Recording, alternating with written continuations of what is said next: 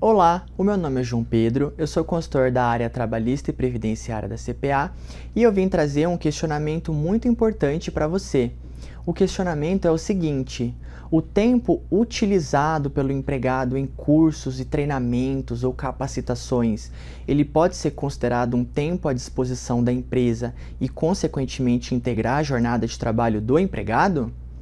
Para responder essa pergunta, primeiramente a gente tem que ver o conceito do tempo à disposição do empregador. O tempo à disposição do empregador está conceituado lá no artigo 4 da CLT. Esse artigo dispõe o seguinte: considera-se como tempo de serviço efetivo o período em que o empregado esteja à disposição do empregador, aguardando ou executando ordens, salvo disposição especial expressamente consignada ou seja, aquele período em que o empregado está ali executando a, as suas atividades na empresa ou efetivamente aguardando as ordens do empregador, ele vai ser parte integrante da sua jornada de trabalho.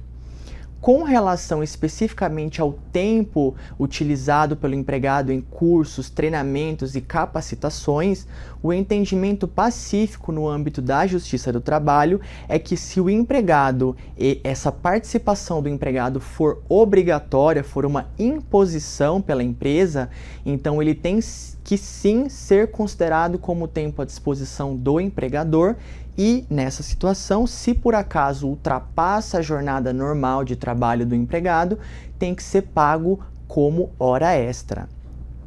Por outro lado, se a participação do empregado for facultativa, ou seja, uh, o empregador der essa opção para o empregado de participar ou não do curso, o entendimento é que esse período destinado aí para os cursos, treinamentos e palestras não vai ser considerado como tempo à disposição do empregador. E aí nesse caso, se por acaso ultrapassa a jornada do empregado, não vai ser considerado como hora extra porque não vai integrar a jornada de trabalho.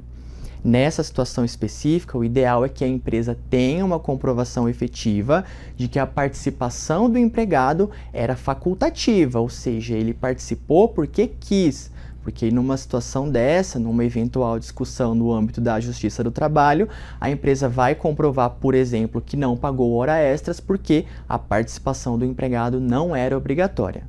E além disso, o ideal é que a empresa cheque o documento coletivo de trabalho da categoria, a convenção ou acordo coletivo, para verificar se existe alguma previsão específica sobre esse assunto e se tiver, ele tem que ser observado pela empresa. Era isso que eu queria tratar. Até a próxima!